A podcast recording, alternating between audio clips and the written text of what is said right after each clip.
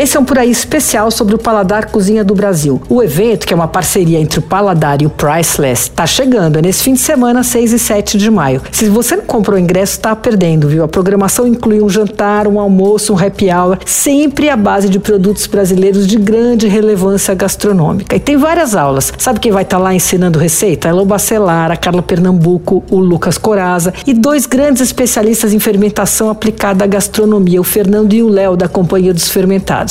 Dá uma olhada no Hub que tem todas as informações, os horários da programação e o link para compra de ingressos. Mas fique esperto, viu? Porque o evento está cheio de gente legal e tem muito poucas vagas. O link é www.priceless.com/paladar Cozinha do Brasil. Você ouviu por aí?